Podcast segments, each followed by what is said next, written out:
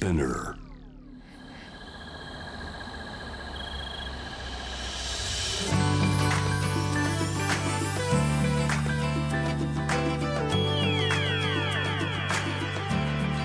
エネオス4 Hour Earth One by One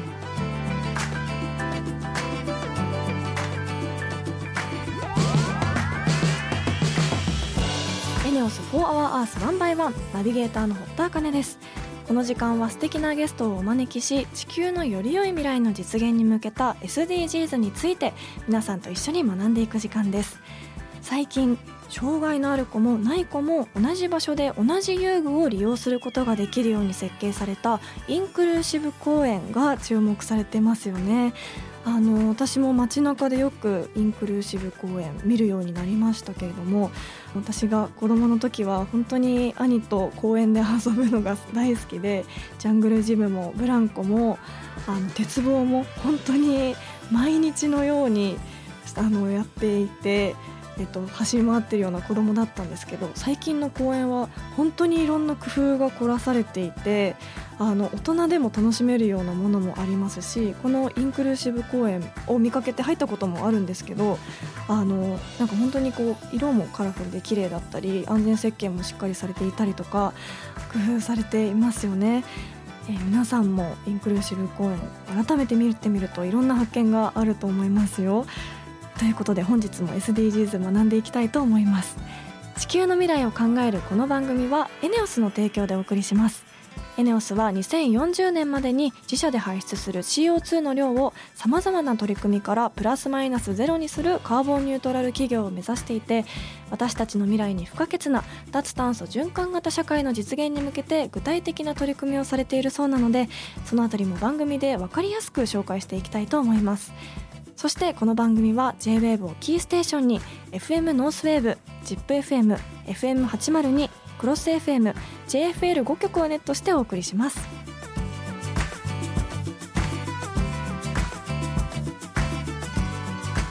エネオス4 Hour Earth One by One This program is brought to you by エネオス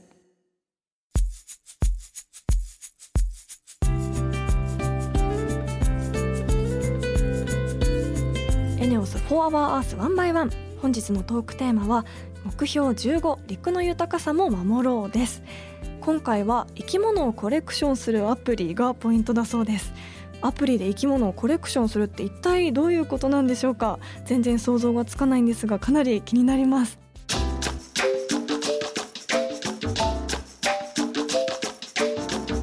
エネオス4 Hour Earth One by One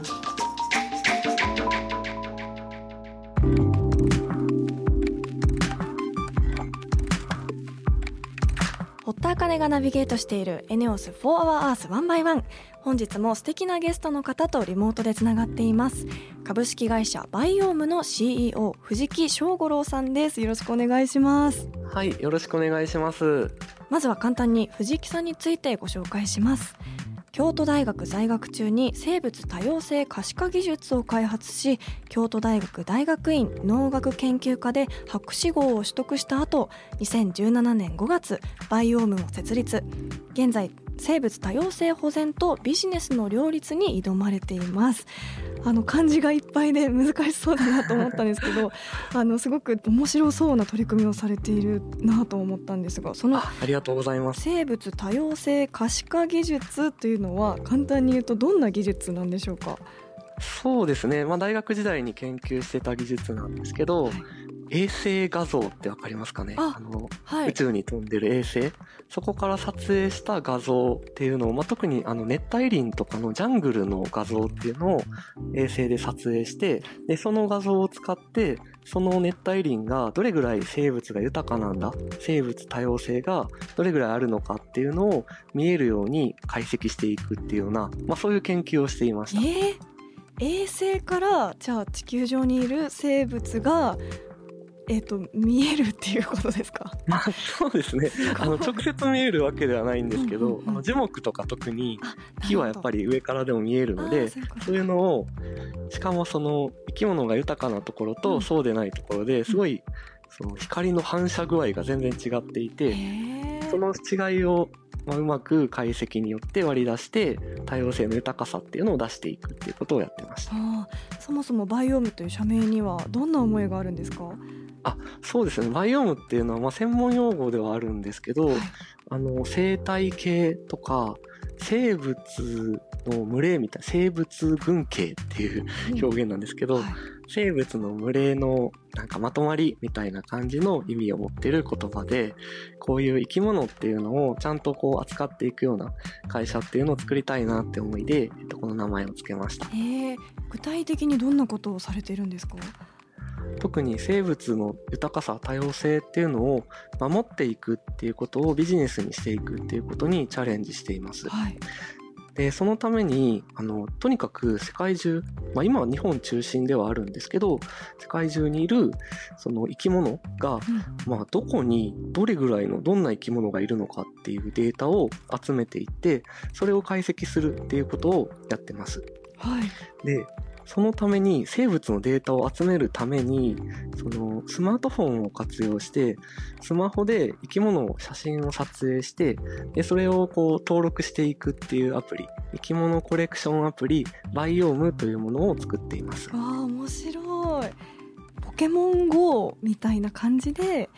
こう世の中にいる生物を写真に撮って集めるっていうことですか？はい。あそうですそうです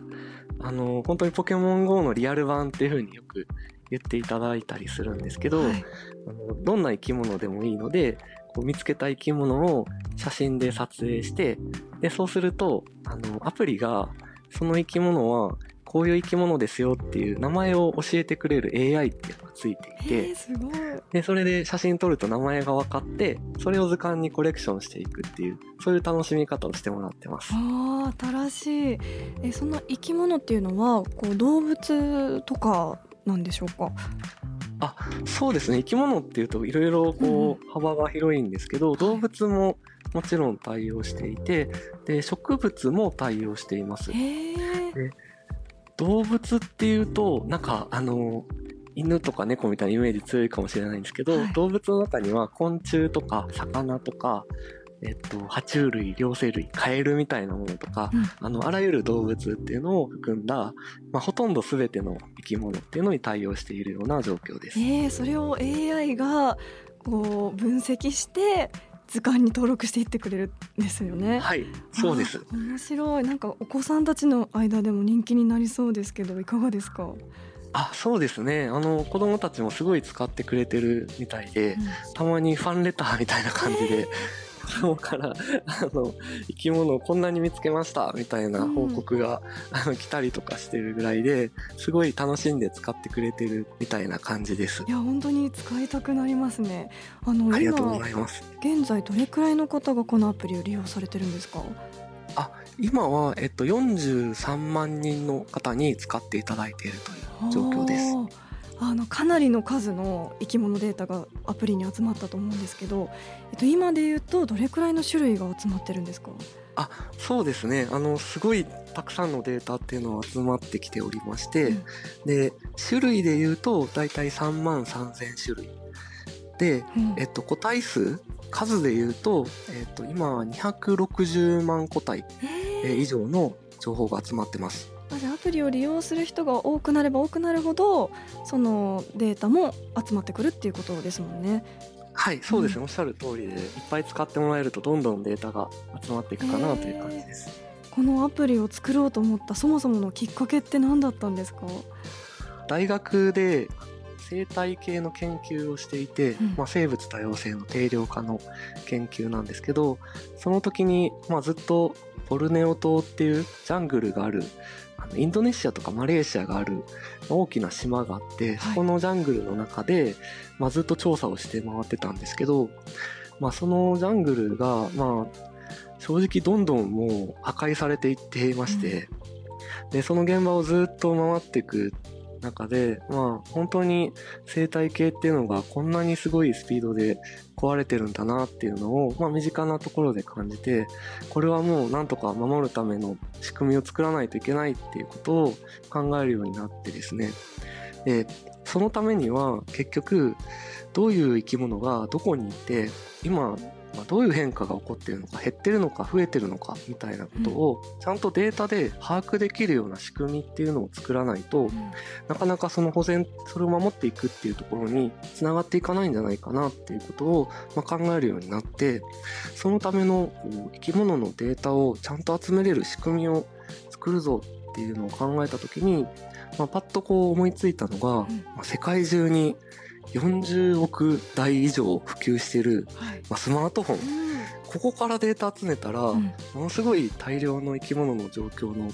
が分かるデータっていうのが集まるんじゃないかっていうことを思うようになって、でアプリっていう形で、まあ、楽しみながら生き物を登録してもらうっていうものを作れば、うん、すごいデータが集まるかなっていうようなことを考えてアプリを、まあ、作るようになりました。なるほど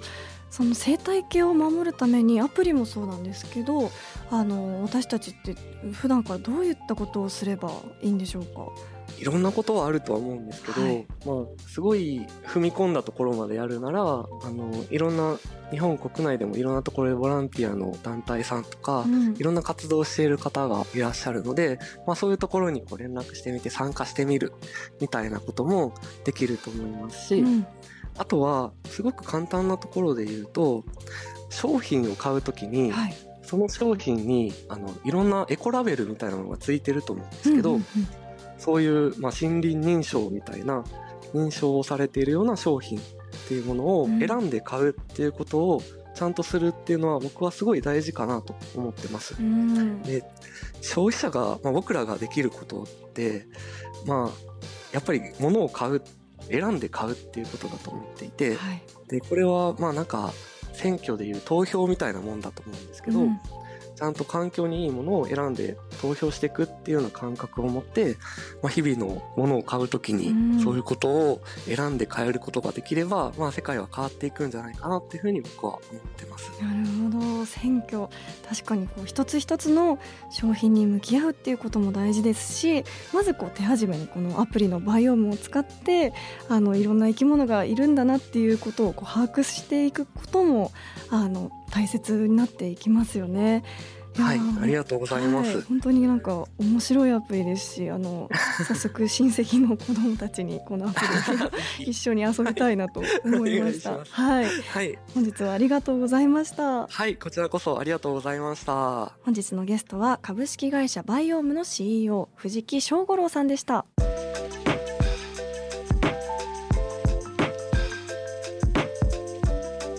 エネオス4 Hour Earth. One by One.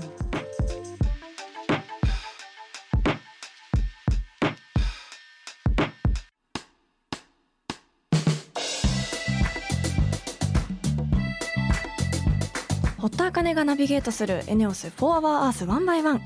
ここからはエネオス SDGs ステーションのお時間です。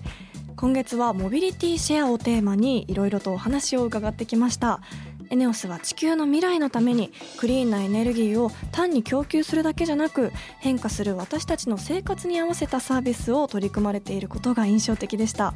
電気自動車など気軽に使えるカーシェアサービス以外にも小型 EV バイク自転車などモビリティをひとまとめにして借りられるサービスも展開していて驚きました。今後ますますいろんなサービスが出てきそうですよね。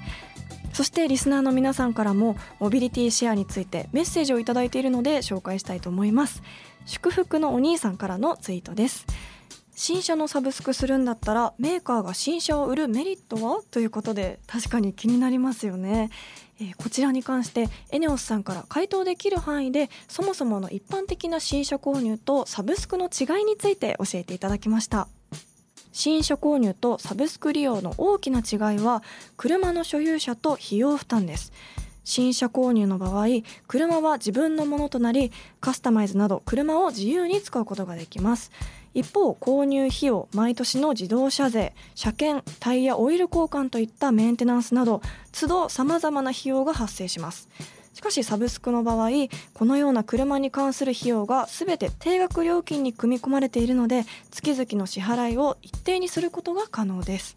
契約によって車の乗り換えができるのでライフスタイルの変化に合わせ人気車種も含め多くの選択肢から車を選ぶことができます。一方車はリース会社の所有であるため車のカスタマイズなどはできませんまた契約を途中解約する場合は解約費用が発生するなど契約上のさまざまな取り決めがありますのでよく理解することが大切ですということです。えー、新車購入とサブスク利用どちらもメリットデメリットありますけれどもそれぞれの生活ライフスタイルによってこう選ぶっていう楽しみもありますよね。自分のライフスタイルやお金のことそしてメンテナンスなどの手間を考えて検討するのが良さそうです。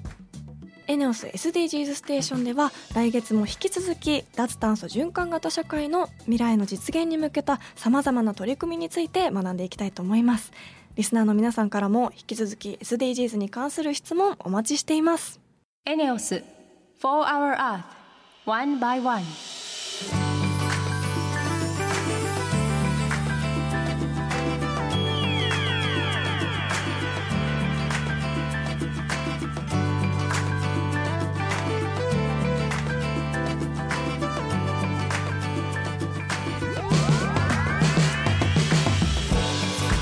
ス4 Hour Earth 1 by 1そろそろエンディングのお時間です。ここで私のお仕事の活動報告です。TBS 金曜ドラマ「インビジブル」が毎週金曜日夜10時から絶賛放送中です、えー、昨日も放送でしたが皆さん見てくれてますでしょうか？えー、撮影は間もなく終わるところなんですが実は私もまだ今結末を知らなくてですね。あのこの作品はオリジナル脚本ということなので台本をいただくたびにこうなっていくのかと驚かされっぱなしなんですけどこういろんな配役にも面白さがあると思いますしえー、本当に予想外の展開前は前はあの出演している私たちも驚かされることばかりなのであの見ている方もあの最後の10話まで驚きの展開があるということなので楽しみにしていただけたらと思います。次回の第8話もご期待ください。ということで今週は株式会社バイオームの CEO 藤木翔五郎さんにお話を伺いました。あのポケモン GO 感覚でえー、生き物をこう図鑑に集めれるアプリということですごく面白いお話でしたけれども確かにあの普段当たり前に見ているんですけどこう実際こういった形でアプローチされると本当に世の中の生き物って面白いものだらけだなって改めて思わされましたしそれとこう一つ一つ向き合って写真を撮って図鑑に登録していくっていうその角度が本当にこう面白いですしさすがだなって思わされました。あのなんかアプリも、えっと、簡単にログインもできそうですし私もあの植物も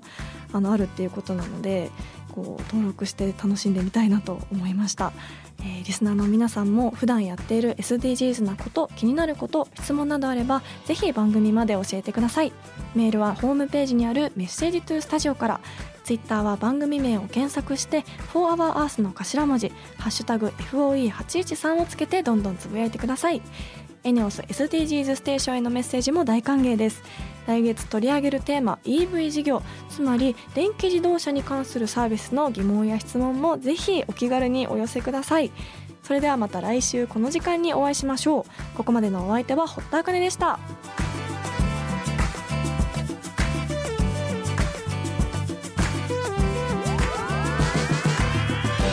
エネオス4 Hour Earth One by One This program was brought to you by エネオス。